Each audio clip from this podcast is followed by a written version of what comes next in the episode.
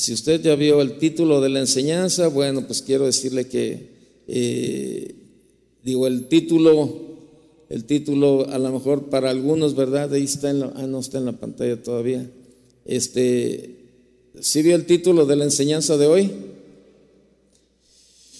¿Se oye fuerte? ¿Sí o no? Ayer cuando, este, cuando yo estaba eh, tratando de, del título, ¿verdad? Y, hablaba con, con, Artemio, que nos apoya siempre para elaborar los banners y, este, y subirlos al internet y ponerlos aquí durante la, durante la enseñanza. Eh, yo le decía, estamos tratando él y yo platicando, ¿verdad? texteando, porque él está precisamente contagiado, ya está saliendo, gracias a Dios, del COVID.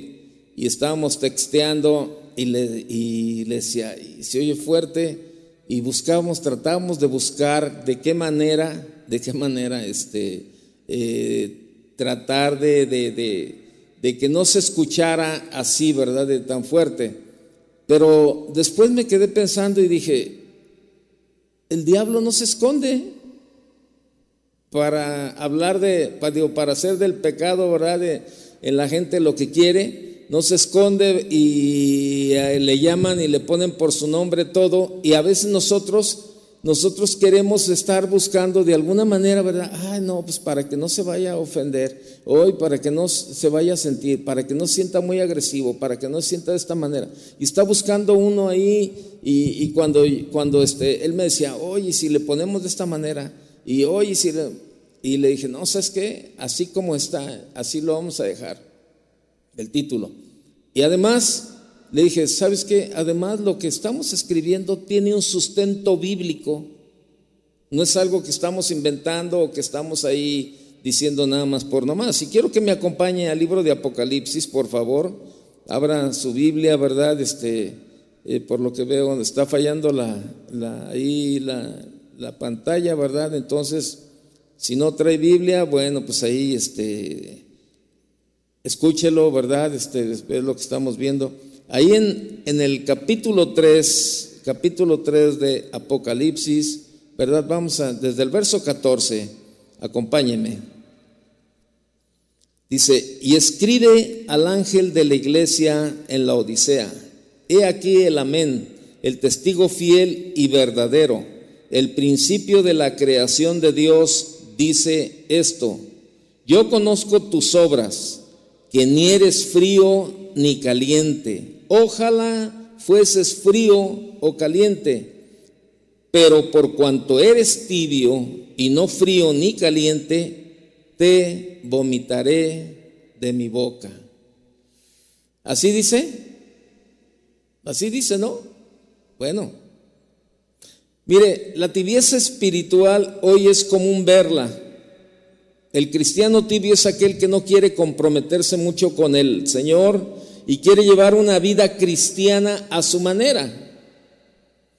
Eh, el, año, el año pasado, ¿no? el antepasado, el 2000, desde el 2020, cuando dejamos de, de, cuando llegó la pandemia y que eh, las, autoridades sugirieron que, que teníamos que cerrar, ¿verdad? No se permitían las reuniones, ¿verdad? Este, eh, eh, masivas, le llaman ellos. Este, entonces, bueno, tuvimos, este, tuvimos que, que, cerrar y bueno, y decíamos, ¿qué hacemos? ¿Verdad? Este, ah, ponemos, bueno, sabemos que tenemos ahí una buena, un, un, buen respaldo de enseñanzas, ¿verdad? Ya en video de años atrás y todo eso, podemos ponerlas, ¿verdad? Y, este, y cada domingo pensábamos que por el momento a lo mejor no iba a durar mucho tiempo, ¿verdad? A lo mejor pues no sé, un par de meses, algo así, bueno, estar poniendo.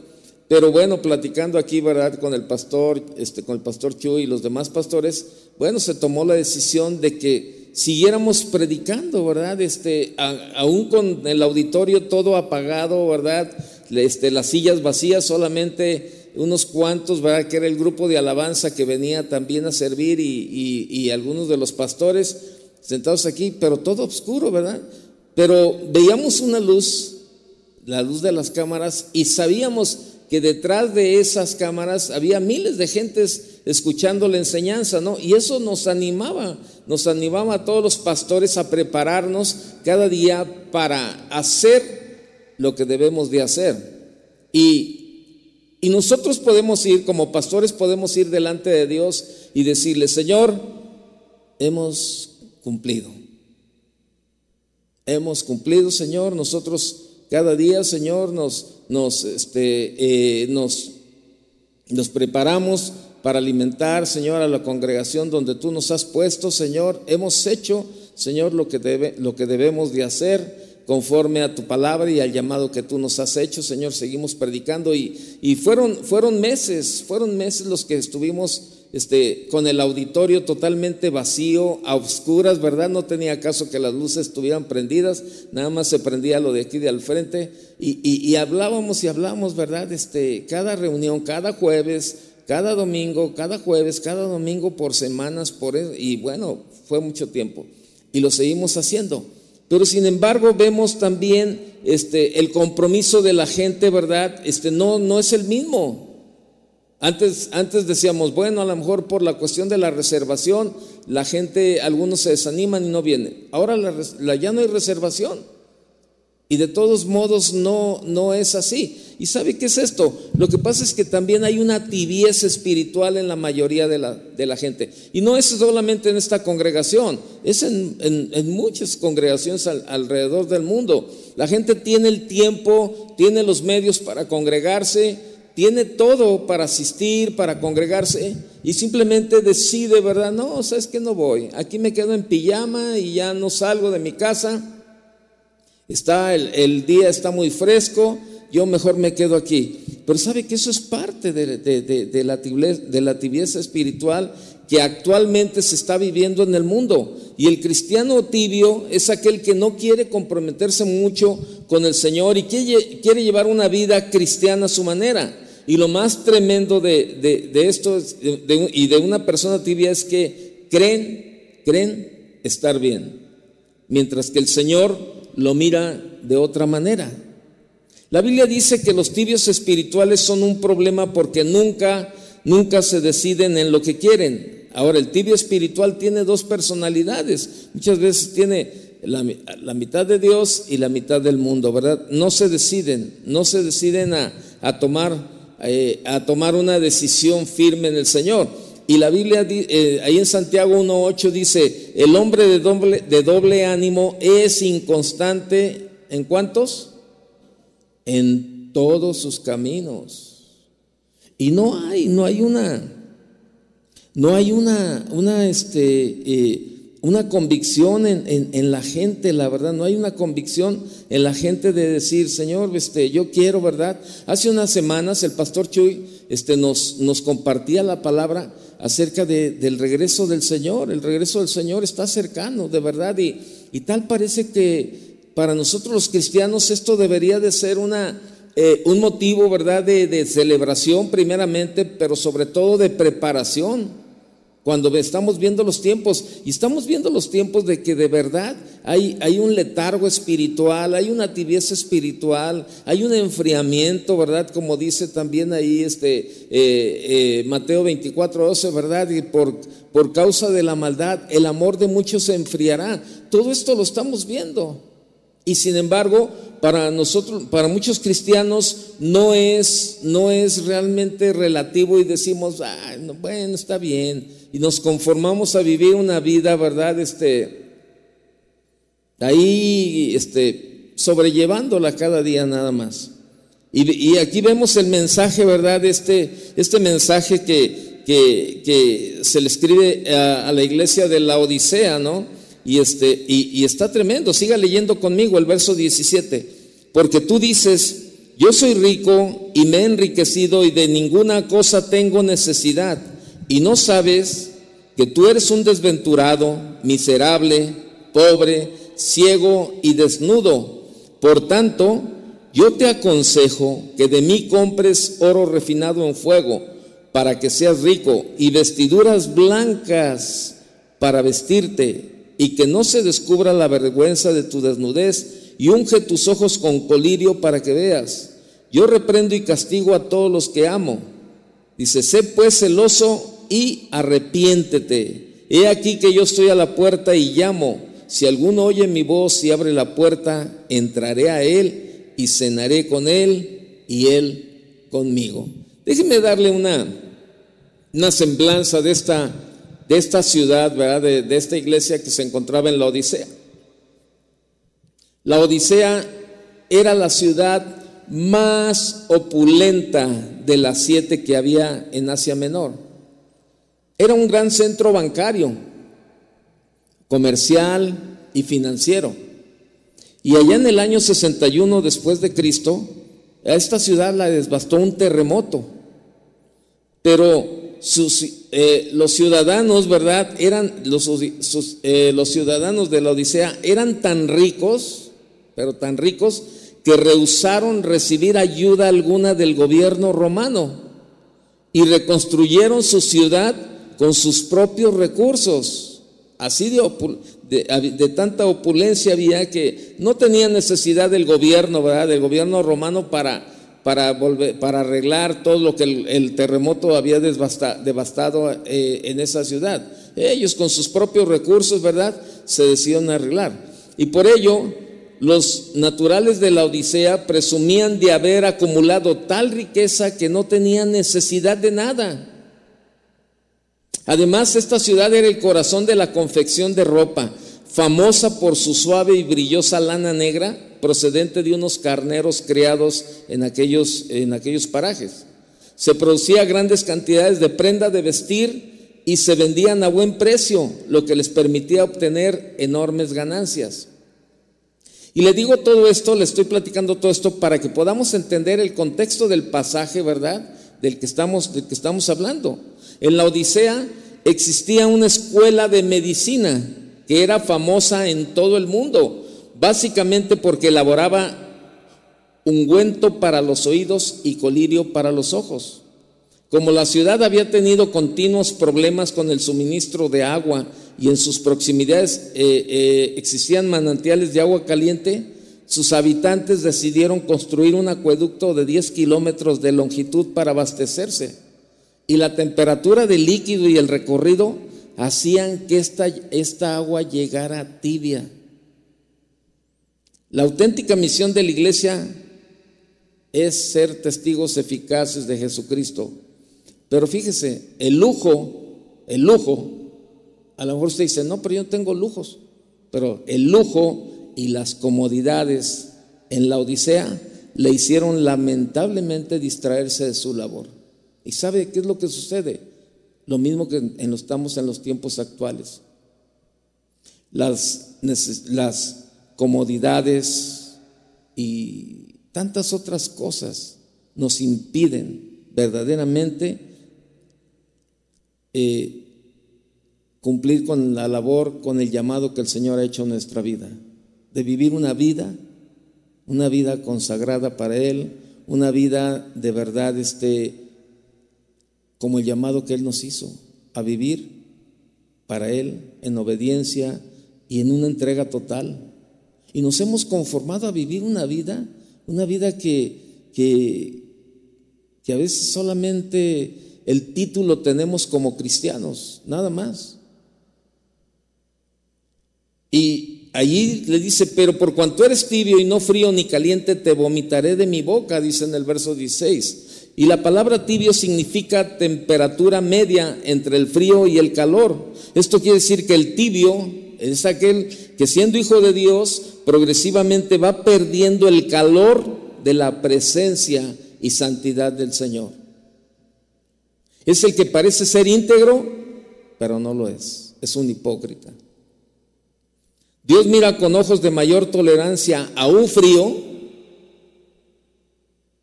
a un frío que no sabe nada de él, que a un tibio que sí le conoce, pero que es hipócrita. Porque el Señor, lo que les agrada al Señor es el fingimiento, lo religioso, la religiosidad. Así sucedía con la iglesia de la Odisea. Tenían un poco, un poco de muerto y un poco de vivo. En otras palabras, era un vivo medio muerto o un muerto medio vivo. Penosamente esta, esta congregación era, esta congregación de la Odisea era tibia, estaba mezclada con el mundo, en el reflejo de los creyentes que les gustan las modas indecorosas, la música mundana, las discotecas, que son cristianos liberales, ecuménicos, que están bien con todos y que aceptan cualquier doctrina. Y así era el estilo de vida de, los de la Odisea. Y ese, ese, estilo de vida no está muy distante con los cristianos de ahora que, este, que está sucediendo, ¿verdad? Este, ahora es lo mismo escuchar música cristiana que música del mundo. Ahora tan, con una facilidad la gente, los cristianos toman, los cristianos andan en, los bailes o andan haciendo cualquier cosa y este, es lo mismo, está pasando lo mismo. ¿Pero por qué? Porque hay una tibieza espiritual, no hay una consagración. Y qué tremendo, ¿verdad? Que el Señor, para el Señor, este, una persona fría, ¿verdad? Este, eh, tiene más tolerancia para una persona fría que para un tibio. Para alguien que ya conoció del Señor, para alguien que ya ha conocido del Señor, que, que le entregó su vida al Señor, que, que debería de consagrarse, que cada día debería, debería de vivir en una, en una obediencia y una consagración, esperando, ¿verdad?, este tiempo de la venida del Señor, ya sea que el Señor llegue o el Señor nos llame a su presencia. Eso, eso es lo, lo, que, lo, que, lo que sucede. Y dice el verso 17, porque tú dices, yo soy rico y me he enriquecido y de ninguna cosa tengo necesidad y no sabes que tú eres un desventurado, miserable, pobre, ciego y desnudo. Eso dice el verso 17. Y esta iglesia, esta iglesia se enorgullece, se muestra autosuficiente, poderosa, porque su riqueza la convirtió en confiada, segura y satisfecha. Ella engañosamente se ve bendecida, exitosa, rica materialmente, pero espiritualmente estaba sumamente arruinada esta iglesia, desprotegida, estaba vacía, infeliz, desdichada, incapaz de mirar el camino verdadero. Eso era lo que sucedía. Esto era lo que sucedía en esta, en esta, en esta iglesia. Verso 18 dice, por tanto yo te aconsejo que de mí compres oro refinado en fuego para que seas rico y vestiduras blancas para vestirte y que no se descubra la vergüenza de tu desnudez y unge tus ojos con colirio para que veas. Dios le dice, yo te aconsejo. ¿Y sabe por qué dice, yo te aconsejo? Porque esta iglesia no aceptaba consejo ni ayuda de nadie. ¿Por qué tenía que comprar si ya lo tenía todo? Porque en realidad tenían muy poco. El comprar significaba que debía pagar un precio al Señor, no de dinero ni de obras para obtener la salvación, sino tener una actitud de humillación y consagración. Y esa es la actitud que se requiere, que se necesita en estos tiempos. Una, una actitud de humillarnos delante de Dios y decirle, Señor, perdóname, Señor, porque no no he sido una, una, persona, no he sido un cristiano consagrado para ti, Señor. Me conformo, Señor, con ir el domingo a la iglesia, leer unos cuantos versículos y es todo, Señor.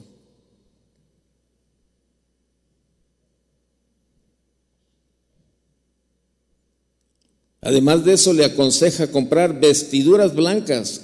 La vestidura blanca representa pureza, limpieza y santidad. Y aquí la razón de vestir la ropa blanca para cubrir la desnudez del, pecado y no ser avergonzado. Qué tremendo, hermano. Pero estamos viviendo estos tiempos y, sabe, tenemos, tenemos que, que, este, que exhortarnos unos a otros de los tiempos que estamos viviendo. O sea, para nosotros sería muy fácil hablar mensajes, ¿verdad?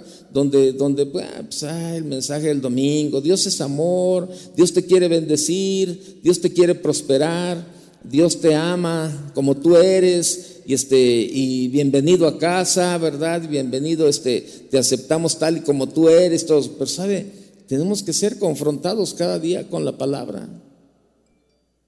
La palabra nos dice, dice, yo no me dejaré, no, yo no dejaré de recordarles las mismas cosas. Dice, porque para ellos es seguro, para todos, recordar, recordar lo que, lo que la enseñanza nos dice. Muchas veces se nos olvida porque hemos dejado de, leer la palabra, hemos, hemos caído, ¿verdad?, en una, en una situación, ¿verdad?, que de, conformidad, de, un letargo este, espiritual, ¿verdad?, este, y ya, ya no leemos la palabra. Mire, vaya conmigo a Juan capítulo 6, por favor. Póngale una marca ahí en Apocalipsis que vamos a regresar y vaya conmigo a Juan capítulo 6.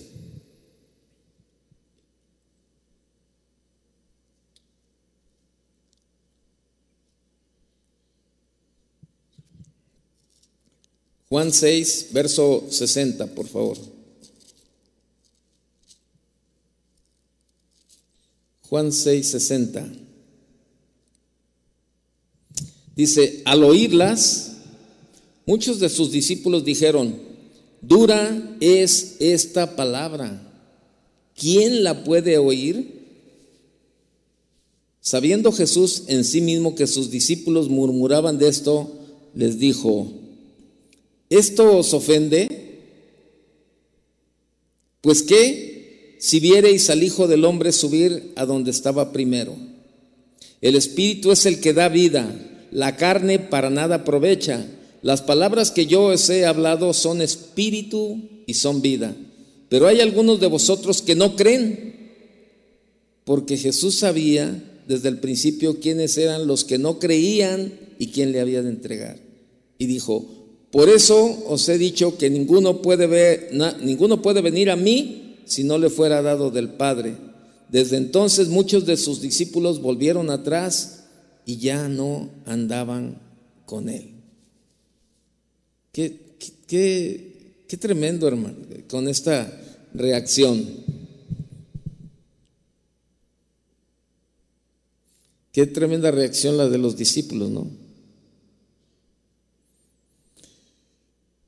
Este pasaje que leímos nos deja claro, ¿verdad? Nos deja claro que a los verdaderos hijos de, a los verdaderos hijos de Dios no les molesta que les hablen de Jesús. Es más, pueden estar horas aprendiendo de él, mientras que un cristiano light, un cristiano tibio, le incomoda y le aburre que le hablen de Dios, porque lo pone porque lo que pone eh, miles de excusas para, para, acercarse a Él. Así que para, para que podamos diferenciar si alguien a nuestro alrededor es un, es un cristiano tibio o en ocasiones este, tú y yo podemos caer en eso, hay, hay varios síntomas de la tibieza espiritual.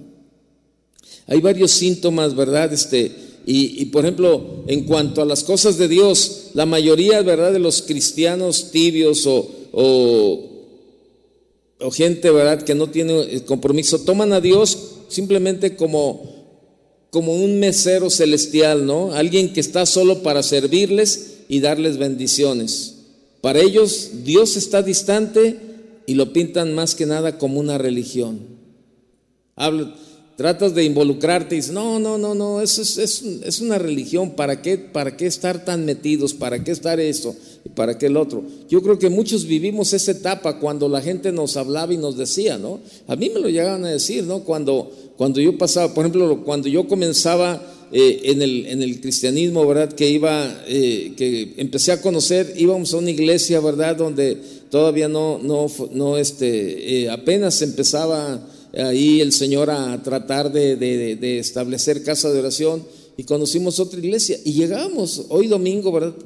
Eh, y hace unos días nos estábamos acordando, ahora que estaba el pastor Fleming, hace ocho días él predicó, y andábamos por ahí precisamente por la calle de Libertad y, le mostramos la iglesia, ¿verdad? A, a, donde íbamos cuando recién conocíamos del Señor. Y le decíamos, fíjate, aquí llegamos a las siete y media de la mañana a la iglesia. La primera reunión era a las 8. Terminaba la reunión de las 8 y entramos, ahí había una cafetería, desayunamos y ya hacíamos tiempo y nos metíamos a la reunión de las 11 de la mañana y terminaba como a la una, una y media. Salíamos y ahí nos regresamos a la cafetería, comíamos, Hacíamos tiempo platicando, compartiendo de la palabra, este, y empezaba la reunión de las seis de la tarde y nos metíamos a la reunión de las seis de la tarde. Y este, y, y entonces, este, no, pues, no, bien padre, terminamos la reunión y salíamos como a las ocho, ocho y media y nos regresamos a la cafetería a tomarnos un café con un pastelito o algo y ya salíamos de ahí, de la, de, la iglesia, como diez y media, once de la noche. Y el pastor Fleming nos preguntaba, a ver, a ver, espérame, pero ¿por qué? ¿Por qué hacían todo? ¿Por qué? ¿Por qué tanto tiempo? ¿Por qué tanto tiempo se la pasaban ahí? Y le dije, ¿sabes por qué? Por el hambre que teníamos de la palabra de Dios por el hambre que teníamos de la palabra de Dios. Era un hambre impresionante. Y mucha gente nos criticaba, ¿verdad? A, mi novia y a mí, éramos novios en ese tiempo, mi esposa y yo, y el pastor Sergio también, el pastor Sergio y su esposa, hermana de mi esposa, éramos novios y mi suegra, ¿verdad? Y, estábamos ahí y nos criticaban y decían, eh, eh, bola de religiosos, todo el día están metidos ahí, este, y creen que se van a salvar por el hecho de estar metidos todo el día ahí. Todo. Pero ellos no entendían, ellos no entendían que había un, había un hambre, ¿verdad? Había, un, había algo dentro de nosotros que cada día nos, nos, de verdad, este, se nos hacía larga la semana, ¿verdad? De, de, de lunes a sábado que este, nos hacía largo para que llegara el domingo y, fue, y, llegáramos a la, a la, iglesia desde las siete y media y era, era con una expectativa, ¿verdad? ¿Qué nos va a hablar el Señor? E, e, era una expectativa de, e, el tiempo de la alabanza y la adoración, ¿verdad? Era, era estar ahí, eh, llorar con el Señor, ¿verdad? Y poner todas las cargas y, y pedirle al Señor que nos ayudara, ¿verdad? Era, era un deseo impresionante, la verdad. Y, hace unos días, ¿verdad? Yo, yo veía y yo decía, este, ¿qué pasaría, no? Si, si, si este, en este tiempo, después de, de casi, yo tengo casi lo que tiene caso de oración, casi 40 años, ¿qué pasaría este, en este tiempo en, si fuera así? ¿Sabe? Yo estoy convencido de algo, que yo seguiría igual, iría otra vez, comenzaría después de 40 años, me iría igual a la misma hora, estaría ahí y comenzaría y, me, y tomaría las reuniones, ¿verdad? Y estaría escuchando la palabra. ¿Y sabe por qué? Porque he entendido de verdad, he entendido que lo único que nos puede sostener, que lo único que nos puede cambiar, que lo único que, que nos puede hacer prevalecer, ¿verdad? Hasta el fin es la palabra de Dios. Y el tener, el tener el fuego de Dios en nuestra vida. Y, eso no va a dejar que caigamos en un letargo espiritual, que caigamos en una tibieza espiritual de conformarnos solamente con venir el domingo o venir el jueves y leer dos, tres versículos que, que a lo mejor nos dan en la predicación pero, pero sin embargo, ¿verdad? Este, todos los días tener ese fuego, ¿verdad? De, de, estar escudriñando, de estar buscando lo que Dios nos quiere hablar, de estar compartiendo, la verdad, este, eh, algo de, de, lo que Dios quiere, este, quiere decirnos, ¿verdad? Y, y, a veces, a veces no es, no es, no es fácil, no es digerible la palabra, ¿verdad? Que el Señor nos da o nos confronta, pero sabemos que es para nuestro bien. Todo lo que el Señor hace, ¿verdad? Y, y, todo lo que el Señor nos habla es para nuestro bien, es para nuestro crecimiento, es para que tengamos una vida de verdad de consagración este, eh, para Él. ¿Y sabe por qué? Porque nos ama. Un cristiano tibio, ¿verdad? Este, en, cuanto en cuanto a la Biblia, la leen muy poco, simplemente ya no la leen. Así es sencillo. La Biblia solamente sale a pasear los domingos, ¿verdad? Viene a la iglesia y bueno, y ahora ya solo pasean más bien, es el puro celular, ¿no? Y la tableta y algo, ¿no? Ya las Biblias, este es muy difícil que la gente cargue ahora sus Biblias, ya nos cargan, pero los que las cargan, pues muchos la cargan solamente los puros domingos, nada más. La leen muy poco o simplemente no la leen. A pesar de que dicen ser cristianos, se acostumbran a leer solo los versículos que les comparten, ya sea en la iglesia o de otras personas y más que nada solo aprenden las promesas de Dios para luego repetirlas en un momento de desesperación. Y te aprendes las promesas, ¿verdad? Todo lo puedo en Cristo que me fortalece. Y, este, y clama a mí, yo te responderé. Y, y es lo que nos aprendemos de la palabra de Dios. Las promesas. ¿Para qué? Para que en los momentos de, de desesperación estarlas repitiendo, estarlas repitiendo y estarlas repitiendo. Pero hacemos un lado toda la encomienda de Dios para nuestra vida, de vivir una vida agradable para Él, de vivir una vida de obediencia, de vivir una vida de consagración. Le hacemos todo esto a un lado y nos quedamos solamente con sus puras promesas. ¿Por qué? Porque no queremos ser confrontados. Muchos no lo entienden en cuanto a la salvación, muchos no lo entienden pese a llamarse hijos de Dios, ¿verdad? Piensan que para obtenerla tienen que hacer miles de cosas y algunos dudan de su seguridad eterna. Otros ni la comparten, simplemente se conforman con que ya no se irán al infierno. Ah, pues, ya, ya tengo mi boleto, ya que ya no me interesa nada más. ¿Qué me dice de la oración?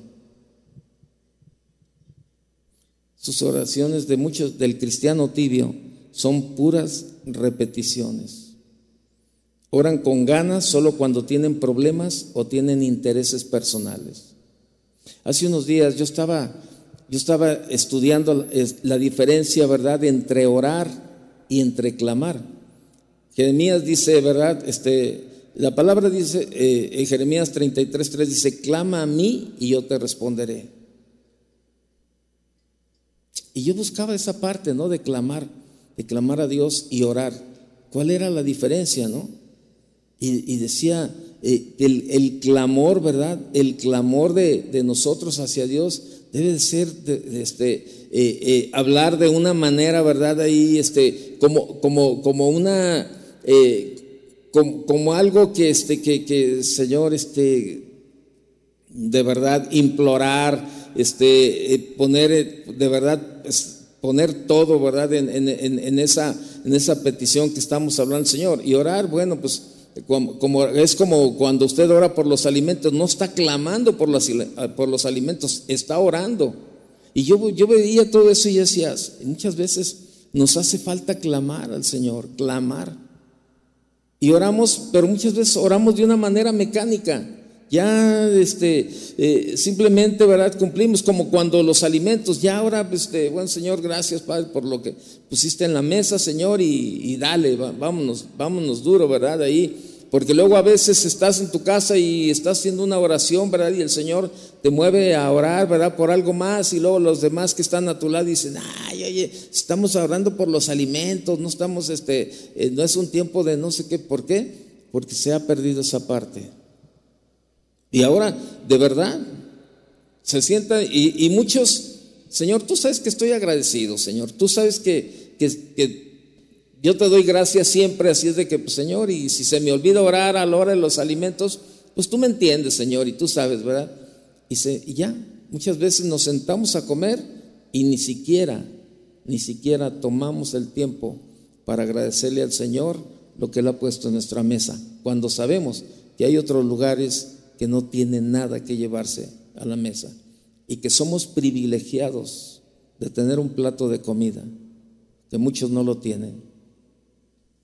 Y se nos olvida ser agradecidos con Él.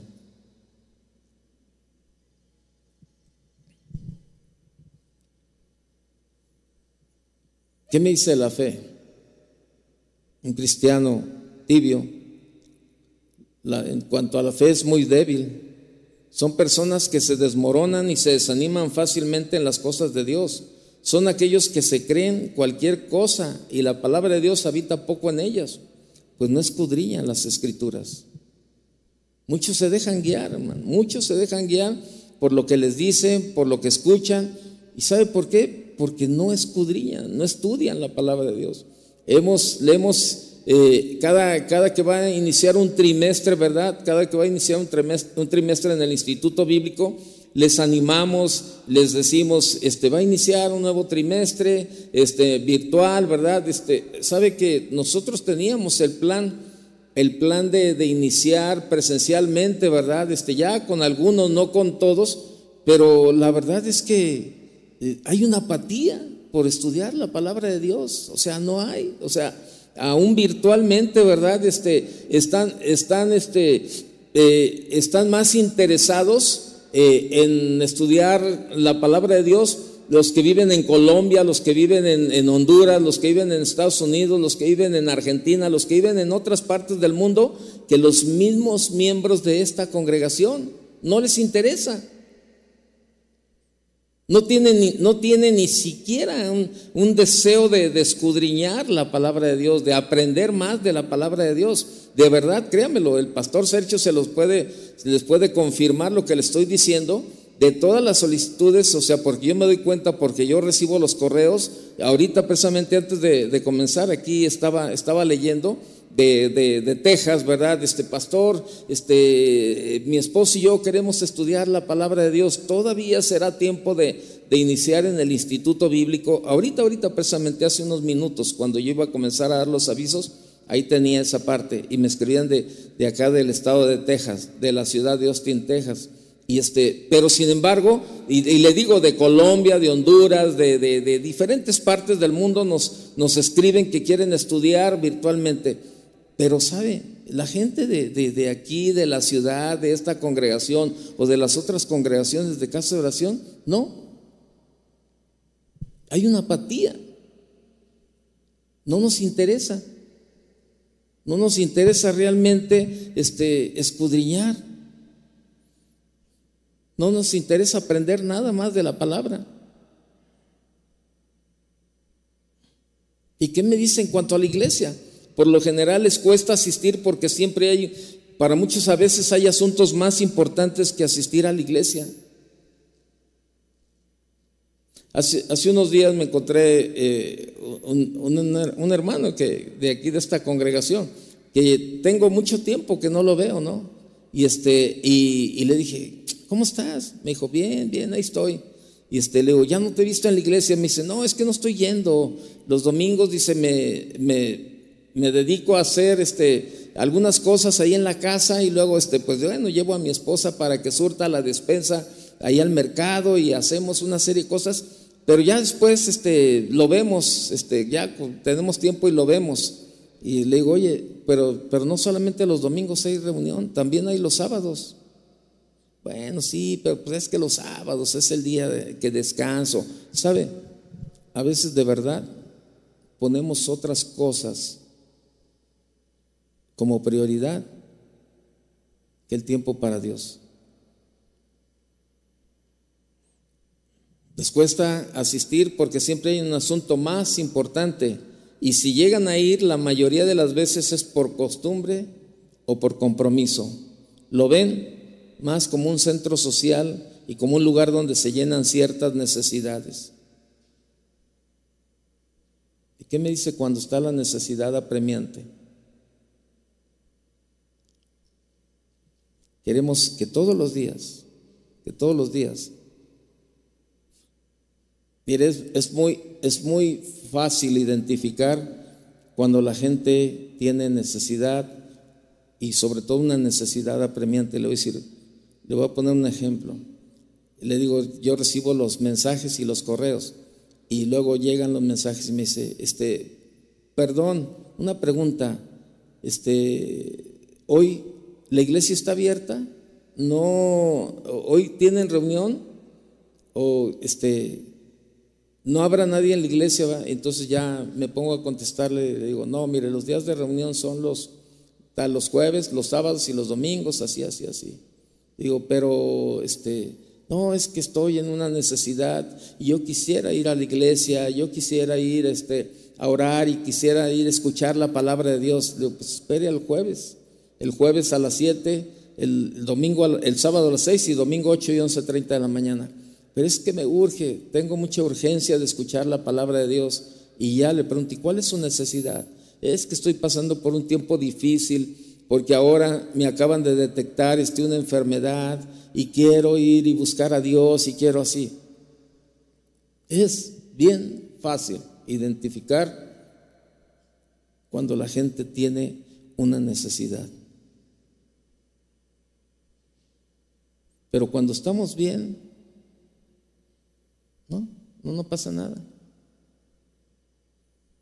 Hay gente que se puede congregar los jueves y no vienen. Ah, es que los jueves, no, los... Yo, yo soy de los domingos. Y así está. Y así está. Y podemos seguir hablando de, de, algunas razones, ¿verdad? De algunos síntomas de la tibieza espiritual, ¿no? Muchas veces entienden, muchas, eh, cuando estamos pasando por una tibieza espiritual, por un letargo, ¿verdad? Este, espiritual, no entendemos, no entendemos que Dios permite, fíjese bien, Dios permite que pasemos situaciones difíciles en la vida, que pasemos problemas, que pasemos necesidad, que pasemos un tiempo a veces hasta de enfermedad, ¿verdad?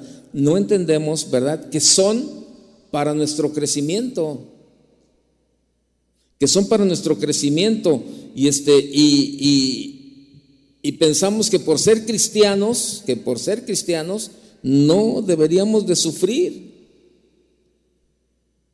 Y por lo general si les pasa algo trágico en sus vidas, tienden a enojarse y a irritarse rápidamente contra Dios, culpándolos de todo, de todo el mal que les está sucediendo.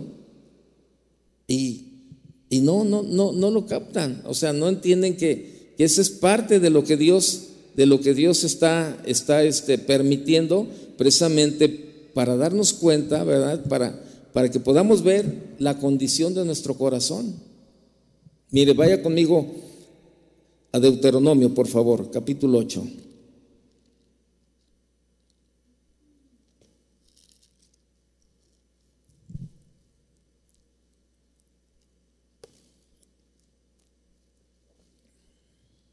Dice el verso 1, cuidaréis de poner por obra todo mandamiento que yo os ordeno hoy para que viváis y seáis multiplicados y entréis y poseáis la tierra que Jehová prometió con juramento a vuestros padres y te acordarás de todo el camino por donde te ha traído Jehová tu Dios estos 40 años en el desierto, para afligirte, para probarte, para saber lo que había en tu corazón, si habías de guardar o no sus mandamientos. O sea, para, para afligirte, para probarte, para saber lo que había en tu corazón. Muchas veces el Señor permite que pasemos tiempos difíciles de verdad. Tiempos difíciles. Eh, ayer hablaba yo con la esposa del pastor de, San Francisco que está, que está, está eh, pasando un tiempo difícil, él y toda su familia. Él está intubado, ¿verdad? Y este, por este COVID. Este, y, y estaba hablando con ella y le escuchaba, le escuchaba bien fortalecida, ¿verdad? Y decía, no, Toñito, la verdad, este, sabemos que la mano de Dios está con nosotros, dice, y yo sé, yo tengo esperanzas de que pronto este, mi esposo esté bien, este, yo sé que va a haber una, una buena recuperación y, este, y todo va a pasar, va a estar bien, y, este, y, de verdad nuestra confianza está en el Señor, y yo le escuchaba hablar y, y, bien fortalecida ¿no? en el Señor, y decía, sabemos que todos los tiempos Dios los utiliza para, para hacernos crecer, para... para para probarnos, para, para ver este, su mano, ¿verdad? En todo momento. Y, yo decía, híjole, qué, qué, padre, ¿no? Cuando tenemos esa capacidad de darle una buena respuesta a Dios, aún en medio de las circunstancias difíciles. Y estos dos años no han sido fáciles para nadie. Hemos pasado tiempos difíciles. Este, eh, uno mismo, yo mismo, yo ya me contagié, ¿verdad? Este, a principios del año pasado y este, cuando ni siquiera existían lo que es, las vacunas y nada, pues, no, no, había tantas cosas como hay ahora, ¿verdad? Que han salido para, para, para mitigar un poco las, eh, todo lo que sucede con este virus. Y, sin embargo, este, eh, la familia, ¿verdad? Hemos pasado por la familia, por situaciones, pero sin embargo, de verdad, hemos visto la mano de Dios. Y eso es lo que tenemos que, hacer. Pero cuando, cuando vivimos, vivimos, en una tibieza, ¿verdad? Este, no entendemos y no queremos aceptar nada de lo que Dios permita. Y este enfriamiento espiritual es, es la condición del corazón de una persona que de luego de aceptar a Cristo en su corazón y crecer espiritualmente en el Señor, dar fruto y servir a su Señor, luego se apaga poco a poco, poco a poco, y se aparta de su amor y de su comunión con Jesús. Y muchos, este, eh, puede ser cualquier persona, todos estamos expuestos a este enfriamiento espiritual, a esta tibieza espiritual. Todos estamos expuestos. Probablemente a lo mejor estamos en ese, en ese punto y no nos hemos dado cuenta, ¿verdad? Pero ya no, no queremos hacer muchas cosas que hacíamos este, cuando recién conocimos al Señor. Y de verdad, créamelo, es la situación más terrible que puede sufrir un cristiano. Un cristiano que comienza a, enfriarse, que comienza de verdad a, entrar en esa tibieza. Enfriarse no significa, y, déjeme decirle, no, Toño, pero pues es que tú estás equivocado. O sea, yo, yo no me emborracho, o sea, eh, eh, no hago esto, no hago lo otro. Y créame, lo que enfriarse no significa que uno se emborrache cada sábado y domingo. Lo que significa es que tu corazón no está bien delante de Dios. No está bien delante de Dios. Ahí tiene el caso de Judas, ¿verdad? Quien por un tiempo era discípulo de Jesús, que seguía a Jesús, servía a Jesús, y luego su corazón se apartó y traicionó a Jesús por 40 monedas de plata. Y, es que dentro de esta tibieza, dentro de, dentro de este enfriamiento espiritual, hay personas que dejan de ir a la iglesia y se separan de los demás cristianos. A lo mejor ya no le interesa, ya no le llama la atención convivir con otras personas, ¿verdad? Con, este, con, con, con cristianos. Ahora, hace unos días acabamos, acabamos de pasar un evento, ¿verdad? Para pastores este, y y, bueno, recibimos a, pastores de otros, de otros lados. Y, bueno, a mí me toca, ¿verdad? Siempre también andar este, compartiendo con algunos de ellos, este, yéndonos a comer. A veces nos íbamos a comer y éramos 30 gentes, ¿verdad?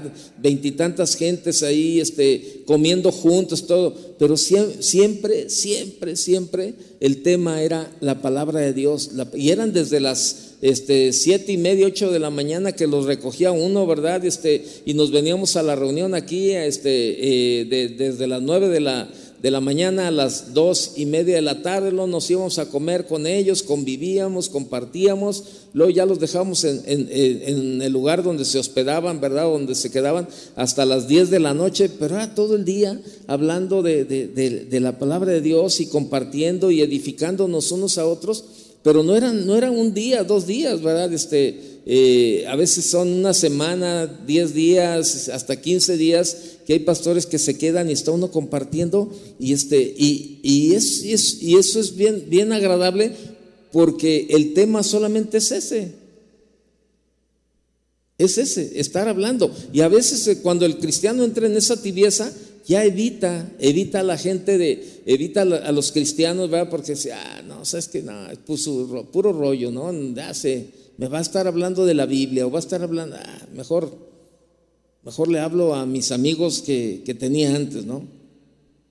Hay personas que dejan de ir a la iglesia y se separan de los demás cristianos. Hay otras personas, ¿verdad? Este, que, que pues tienen una doble vida por fuera parecen buenos cristianos, pero por dentro el corazón está frío. Llevan una doble vida. Una doble vida. Y ya lo ven tan normal, ¿verdad? No, pues ¿qué tiene que tome? Ay, ¿qué tiene que haga esto? ¿Qué tiene que aquí? Pero es esa parte de la tibieza, el enfriamiento que está cada día más y más y más. Y sabe, yo no tengo duda, yo no tengo duda que esta enseñanza el Señor la está permitiendo para que nos demos cuenta, usted y yo, en dónde estamos parados en este tiempo. O sea, es una, es una palabra que el Señor nos da para exhortarnos, para animarnos a que no nos enfriemos, a que cada día tengamos el fuego de Dios y que podamos decirle a otro, aviva, aviva el fuego del don de Dios que está en ti. Porque Vivir, vivir por vivir, así, ah, sobrellevando los días, diciendo, bueno, ya soy cristiano, ya cuando menos tengo, tengo un lugar ahí, reservado, pero eso no es la calidad de vida, esa no es calidad de vida.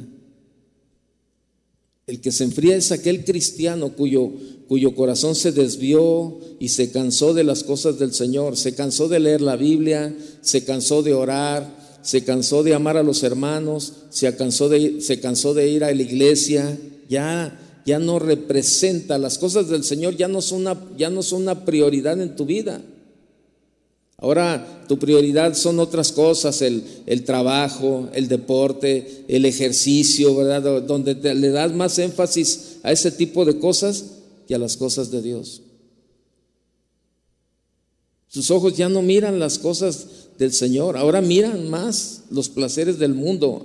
Antes de que sus pies se descarríen, ya su corazón se apartó para mucho tiempo, mucho tiempo atrás. Y, y algunos desde el inicio, ¿verdad? Comienzan ahí, comienzan mal. Vaya conmigo a 1 Timoteo 4.1.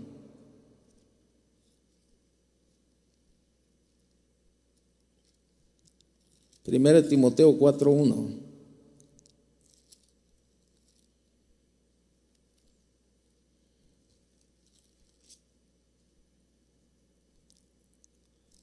Ahí lo tiene, dice, pero el Espíritu dice claramente que en los postreros tiempos algunos apostatarán de la fe, escuchando espíritus engañadores y a doctrinas de demonios. Hace unos días, este, eh, un hermano, y creo que por aquí lo vi cuando llegó, este, fue ahí a, hacerme un trabajo, ¿verdad?, de un, de un cancel, y estábamos ahí platicando, estaba platicando con él, y, bueno, yo lo dejé trabajar, ¿verdad? Porque dice el dicho, dice el, el, proverbio 3000, versículo 34000, que el que mucho estorba, o cómo dice, que así se lo sabe el proverbio ese. mucho ayuda el que no estorba, ¿verdad? Entonces, pues yo lo dejé trabajar y me metí, pero salía y estaba escuchando él una, una enseñanza. Y este, yo le dije, ¿qué estás escuchando? Me dijo, ah, estoy escuchando al pastor este, David Wilkerson. Y a mí me encantan ¿no? este, los, las enseñanzas de, ese pastor. Ya falleció, pero estaba bien padre el tema. Y nada más mientras salí, y este, yo creo que salí dos, tres minutos y oí algo, oí algo que, este, que, que me, me llamó la atención, ¿verdad? Algo, este, estaba hablando acerca de, de las iglesias y él decía, si tú me invitaste para que tu iglesia crezca, este, quiero decirte que estás equivocado. Yo estaba escuchando esa enseñanza. Y dice, ¿quieres que crezca tu iglesia? Tú como pastor también tienes que crecer. Y este, y, pero se me hizo bien padre porque, porque, o sea, de esa manera, ¿verdad? Este, bien podía haber estado escuchando otra, una música o hacer otra cosa, pero estaba escuchando las enseñanzas, ¿verdad? De la palabra. Y decía, qué padre, ¿no? Qué, qué, qué, qué bonito cuando nuestra prioridad es esa. Cuando nuestra prioridad de verdad este, eh, son las cosas de Dios.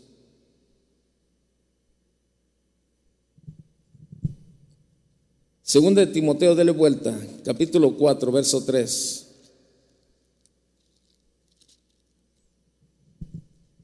Porque vendrá tiempo cuando no sufrirán la sana doctrina sino que teniendo, teniendo comezón de oír, se amontonarán maestros conforme a sus propias concupiscencias y apartarán de la verdad el oído y se volverán a las fábulas. Fíjese que es algo que, tristemente de verdad, este, ahora muchos se creen, ¿verdad?, de, de cosas que escuchan, pero no disciernen que el Señor permite ciertas cosas para que nos demos cuenta de verdad este, en dónde estamos de pie. Verso 10 de ese mismo capítulo. Dice, porque Demas me ha desamparado, amando este mundo, y se ha ido a Tesalónica. Crescente fue a Galacia y Tito a Dalmacia. ¿Sabe? El amor al mundo. El amor al mundo. Muchos durante esta pandemia han caído en esta tibieza espiritual y muchos ya ni se congregan. Qué tremendo, ¿no? Causarle, causarle un malestar a Dios. Un malestar cuando dice, va, pero a los tibios los vomitaré de mi boca. Conocieron de Dios, aprendieron de Dios, pero ahora Dios ya no es su prioridad. Isaías capítulo 46.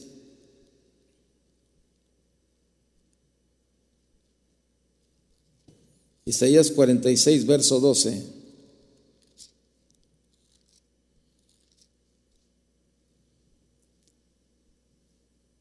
Dice, oídme, duros de corazón, que estáis lejos de la justicia. Ahí el capítulo 40, verso 4 de, de Isaías también, por favor. Capítulo 40, verso 4.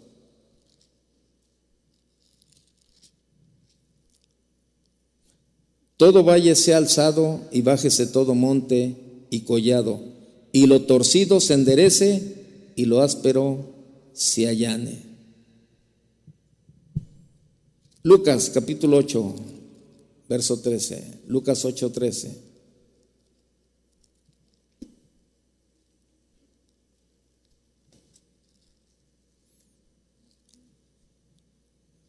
Los de, los de sobre la piedra son los que habiendo oído reciben la palabra con gozo, pero estos no tienen raíces, creen por algún tiempo y en el tiempo de la prueba se apartan.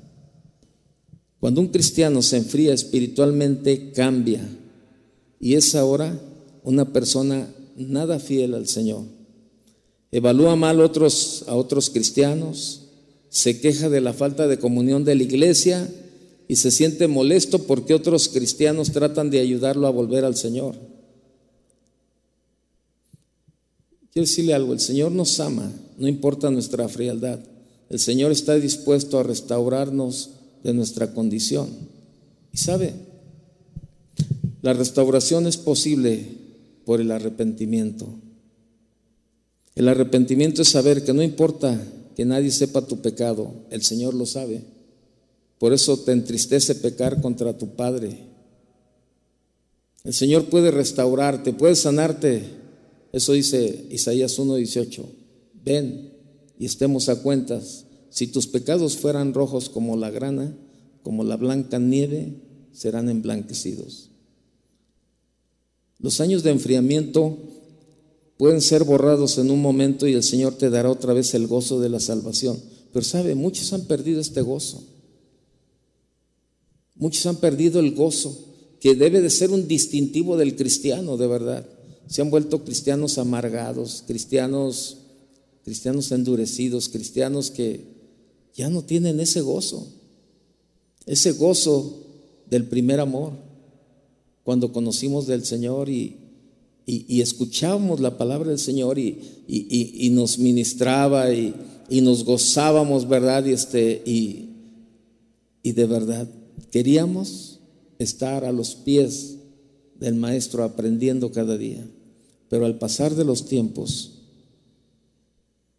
las comodidades, las actividades, todo nos va separando de este estilo de vida y caemos en, este, en esta tibieza espiritual. Pero yo nada más te quiero recordar lo que dice el Señor. A los tibios los vomitaré de mi boca. Y cada uno sabemos la condición en la que estamos. Y sabe, y hay, y hay,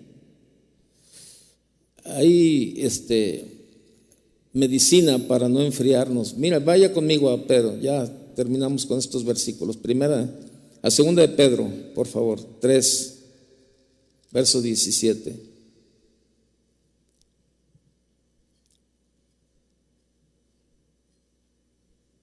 Así que, dice, así que vosotros, oh amados, sabiéndolo de antemano, guardaos, no sea que arrastrados por el error de los inicuos, caigáis de, vuestra firmeza. Antes bien, creced en la gracia y el conocimiento de nuestro Señor y Salvador Jesucristo.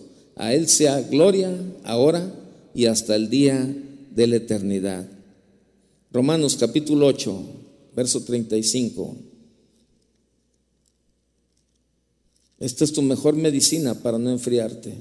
Romanos 8:35 dice, entonces Felipe abriendo su boca y comenzando desde esta escritura le anunció el Evangelio de Jesús.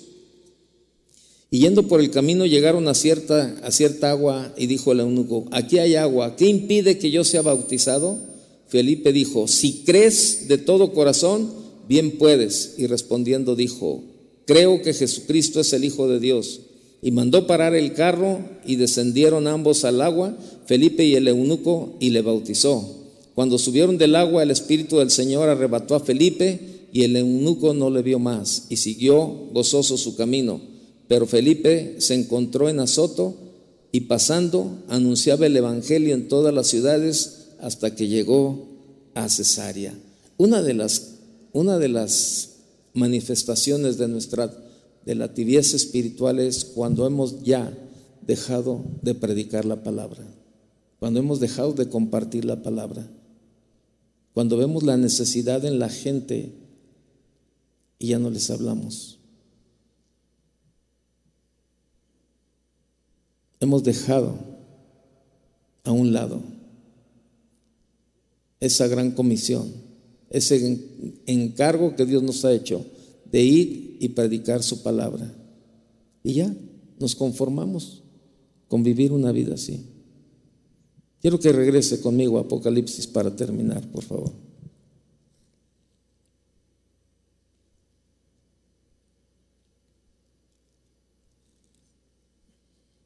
Apocalipsis capítulo 3.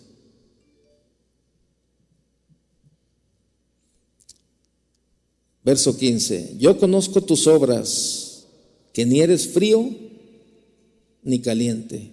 Ojalá fueses frío o caliente, pero por cuanto eres tibio y no frío ni caliente, te vomitaré de mi boca.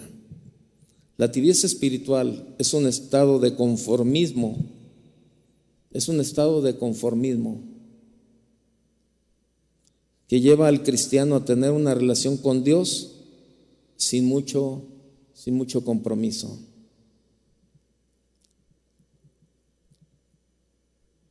Así de sencillo. ¿Cuál es tu compromiso? ¿Cómo está tu vida delante de Dios? Yo lo he dicho muchas veces que algunos, algunos solamente cambiaron de denominación. Dejaron la religión tradicional para entrar a otra religión.